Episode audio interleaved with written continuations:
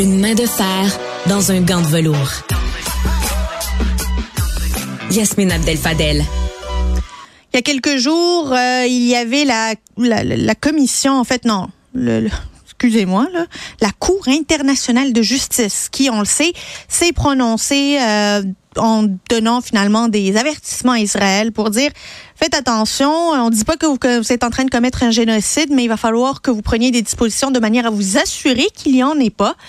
Euh, mais est-ce qu'ils ont les moyens de faire appliquer leur jugement? La question demeure entière. Et il y a quelqu'un aujourd'hui qui a écrit un texte dans le Devoir, euh, à savoir si la Cour internationale de justice est utile. C'est Maïka Sondarji, professeure adjointe au développement international et mondialisation à l'Université d'Ottawa. Bonjour, professeur Sondarji. Ah, je vous entends pas. On va vous euh, arranger de ça tout de suite. Parfait. Euh, dites-nous, est-ce que la Cour internationale de justice est utile? C'est une excellente question. Et donc, euh, si on regarde les, jugements précédents, il y a des cas où les pays n'ont pas du tout suivi les recommandations de la Cour. Mais c'est nouveau là, que la Cour fasse des, ce qu'on appelle des jugements préliminaires. Donc, ce n'est pas un, un, jugement final, comme vous le disiez. Ce n'est pas que euh, on dit Israël est en train de commettre un génocide, mais il y a plausibilité. Donc, l'Afrique du Sud, qui avait déposé la plainte, a fait des, une, une, plainte crédible et donc la Cour va se pencher là-dessus. Ça va prendre plusieurs années avant qu'on ait un vrai jugement. Mais est-ce qu'elle est utile? En tout cas, elle est de plus en plus utilisée. Euh, il y a de plus en plus de pays qui vont à la Cour internationale de justice pour euh, régler des différends, que ce soit territoriaux ou de crimes de guerre ou de crimes de génocide. Donc, ça prouve que d'une certaine manière, on pense que ces institutions-là ont, ont, un certain impact, même s'il n'y a pas de coercition, comme on l'a vu dans le cas de la Russie en 2022. Elle a été accusée formellement de euh, d'attaque de, de crimes de guerre, tout ça en Ukraine, et elle n'a pas suivi les recommandations qui étaient bien sûr de cesser les hostilités. il y a eu le cas du Myanmar, donc la Gambie avait accusé le Myanmar de génocide envers les Rohingyas et c'est resté lettre morte. Donc, il y a des cas où ça arrive, mais quand même, la plupart des cas, euh, dans la plupart des cas, les pays suivent quand même les recommandations. Est-ce qu'il faut voir la Cour internationale de justice comme un arbitre dont les décisions sont peut-être finales, mais pas nécessairement obligatoires de les suivre? Exactement. Donc, c'est un arbitre qui ne peut remettre que des cartons suggestions.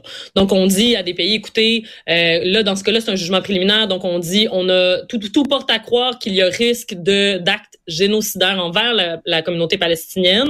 Donc, vous devriez arrêter la Cour aurait pu dire vous devez cesser les hostilités. Ils l'ont pas dit. Ce qu'ils ont plutôt dit, c'est faites attention. C'est ça. Donc, dans d'autres cas, la Cour avait dit cessez les hostilités immédiatement.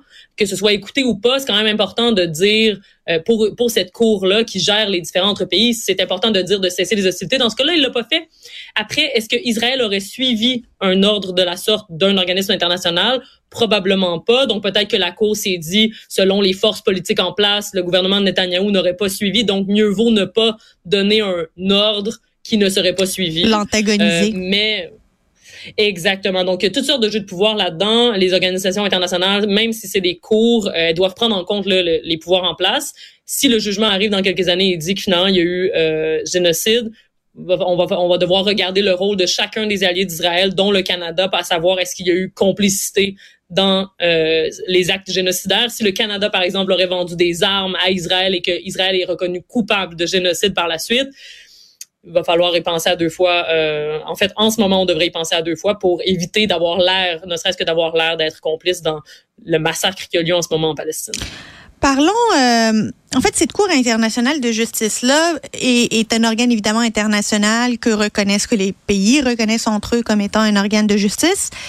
Mais on a de plus en plus l'impression que les grands forums internationaux là, sont devenus plus des crachoirs, puis des un endroit où on se vide le cœur, mais qui n'ont pas vraiment de, euh, de pouvoir. Pensons à l'Assemblée générale euh, des Nations unies. Ils ont, ils ont voté des résolutions, ça n'a rien changé pantoute. Euh, les vraies, les vraies résolutions sont au Conseil de sécurité. Le reste, dites donc ce que vous voulez si ça vous fait du bien, là, ça va faire sortir le méchant, mais ça s'arrête pas mal là. Écoutez, je suis tout à fait d'accord avec vous. Si on, pourrait en discuter pendant longtemps, effectivement, il y a toutes sortes d'organismes qui, c'est des organismes qui finalement représentent l'ordre international en place. Donc, les mêmes jeux de pouvoir se passent dans les organismes internationaux. Euh, par exemple, les États-Unis peuvent euh, jouer de leurs alliés, jouer de leur pouvoir pour influencer des décisions Mais je pense tout de même que les organismes internationaux, on parle beaucoup de ceux qui ne fonctionnent pas, mais si on pense à la pandémie, l'Organisation mondiale de la santé, la plupart des gens ignoraient que ça existait avant, mais on a vu le rôle qu'un ben organisme comme ça peut jouer dans la, règle, la réglementation des, des problèmes mondiaux. Quand on pense à la crise climatique, ce qui est un problème transnational qui dépasse les frontières, on doit quand même s'allier d'institutions qui peuvent gérer ces problèmes-là. Et donc, bien que je partage absolument les critiques, j'ai écrit une thèse de doctorat sur comment euh, la Banque mondiale, par exemple, est problématique, mais quand on, est, on vit dans un monde international, un monde multilatéral, on doit quand même se trouver des moyens et les améliorer. C'est comme si au Québec, on dit on va critiquer le système de santé autour d'un verre de vin le vendredi soir, mais personne ne va dire on devrait démanteler le système de santé.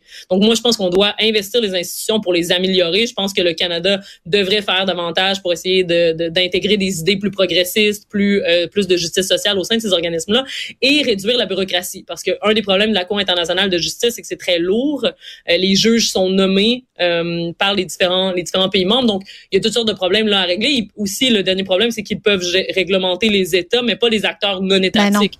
Donc, où est à quel cours on se tourne si une compagnie, par exemple, euh, déplace des communautés autochtones ou euh, détruit l'environnement dans un pays, on n'a personne à qui, vers qui se tourner. Donc, ce serait intéressant d'élargir le mandat de la Cour euh, pour des acteurs non étatiques.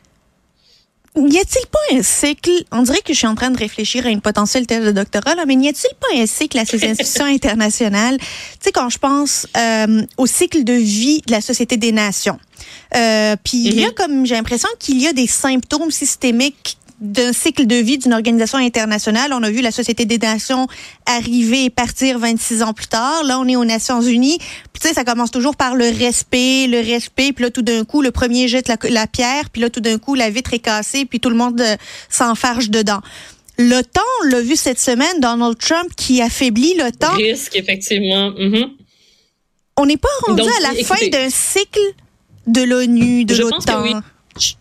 Je pense qu'avec la montée en pouvoir de notamment la Chine, de l'Inde, du Brésil, de l'Afrique du Sud, ben donc le, le, le, repositionnement géopolitique des pays, tout à fait les BRICS. Donc, je pense qu'avec ça, il va, il va y avoir des changements majeurs dans les prochaines années. Déjà, l'Inde a intégré l'Union africaine au G20. Donc, il y a toutes sortes de mouvements comme ça qui sont bienvenue. Le Conseil de sécurité, euh, vous l'avez mentionné plus tôt, est plutôt problématique. Le fait que ce soit cinq pouvoirs post-deuxième guerre mondiale qui ont encore ce pouvoir de veto sur des décisions importantes d'intervention dans des pays comme par exemple il y a 30 ans, il y avait le génocide au Rwanda, on n'a rien fait, notamment parce que le Conseil de sécurité ne voulait pas envoyer une force. Le cas de la Palestine en ce moment, c'est particulier. Il y a des gens qui meurent, des, des hommes, des femmes, des enfants qui décèdent à la minute et on ne fait rien. Pourquoi? Parce qu'il y a des droits de veto au Conseil de sécurité, mais de plus en plus de discussions, notamment pour les pays du Sud global, de, de modifier ces institutions, au moins les réformer, mais de manière majeure. Si on intégrait d'autres joueurs au Conseil de sécurité, ce serait pour moi une réforme fondamentale de l'institution. Donc, à savoir, est-ce que les Nations unies vont disparaître?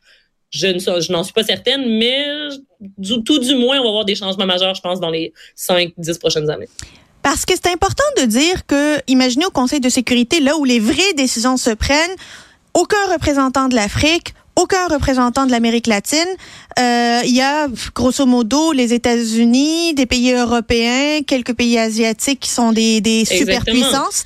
Et tout le reste est oublié, qui est finalement la grande majorité de la population.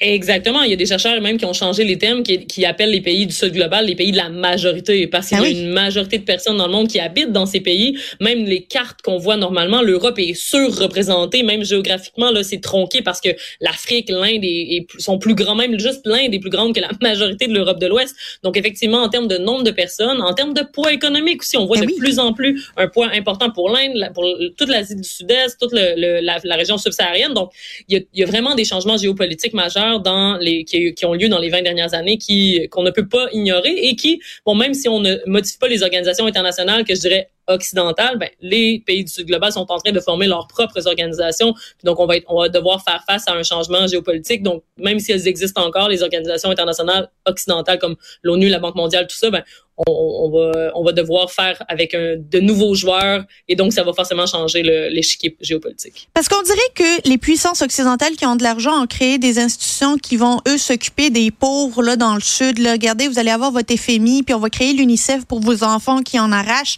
puis on va... Mais on n'a pas l'impression que c'est réel, là, tu sais. Mais c'est ça, ça, venait de, de je, mets des gros guillemets, mais de bonnes intentions, mais basées sur un certain syndrome du, du, sauveur. Donc, on a fait des institutions, mais qui disaient, oh, on va aller les aider en faisant des projets de développement ou en les sauvant. Mais aujourd'hui, c'est la Chine qui possède le plus de bonds de, de, des États des États-Unis. C'est ces pays-là qui ont le gros bout du bâton aujourd'hui, puis on n'est pas là pour les aider. On est là pour peut-être redistribuer la richesse puis faire que le, monde soit moins inégal. Mais euh, si on, on, ne fait pas, si on n'est pas des acteurs de, de modification de ces institutions pour faire qu'il y ait moins d'inégalité, ben on va se faire rattraper de toute façon. Mais je pense que par justice sociale, on doit quand même euh, euh, faire la, opérer de la redistribution là post colonisation, donc avec les pays qui ont été appauvris, tout ça. Mais de toute façon, ça va arriver qu'on le veuille ou pas. Donc, mieux vaut suivre la chanson plutôt que d'être à, de devoir réagir là, aux nouvelles institutions sans vraiment savoir. On doit observer davantage ce qui se passe du côté de la Chine puis de l'Inde parce que géopolitiquement, euh, les stratèges des gouvernements occidentaux Exactement. Puis je pense qu'on n'a vraiment pas suffisamment regardé ce qui se passait de ce côté-là depuis les 20 dernières années. Puis aujourd'hui, ben, on est face à des gros changements qui vont nous euh, potentiellement nous prendre beaucoup de pouvoir, ce qui est une bonne chose, je pense, si on regarde où est-ce que la majorité de la population mondiale se, se situe. Ben, il y avait Alain Perfit, qui était un ancien ministre français, qui disait Quand la Chine se réveillera, le monde tremblera. On est en plein dedans. le monde est en train de trembler. Le monde est en train de trembler. Maïka Sondarji, professeure adjointe au développement international et mondialisation à l'Université d'Ottawa. Toujours un plaisir de vous parler. Merci, bonne fin de journée. Au revoir.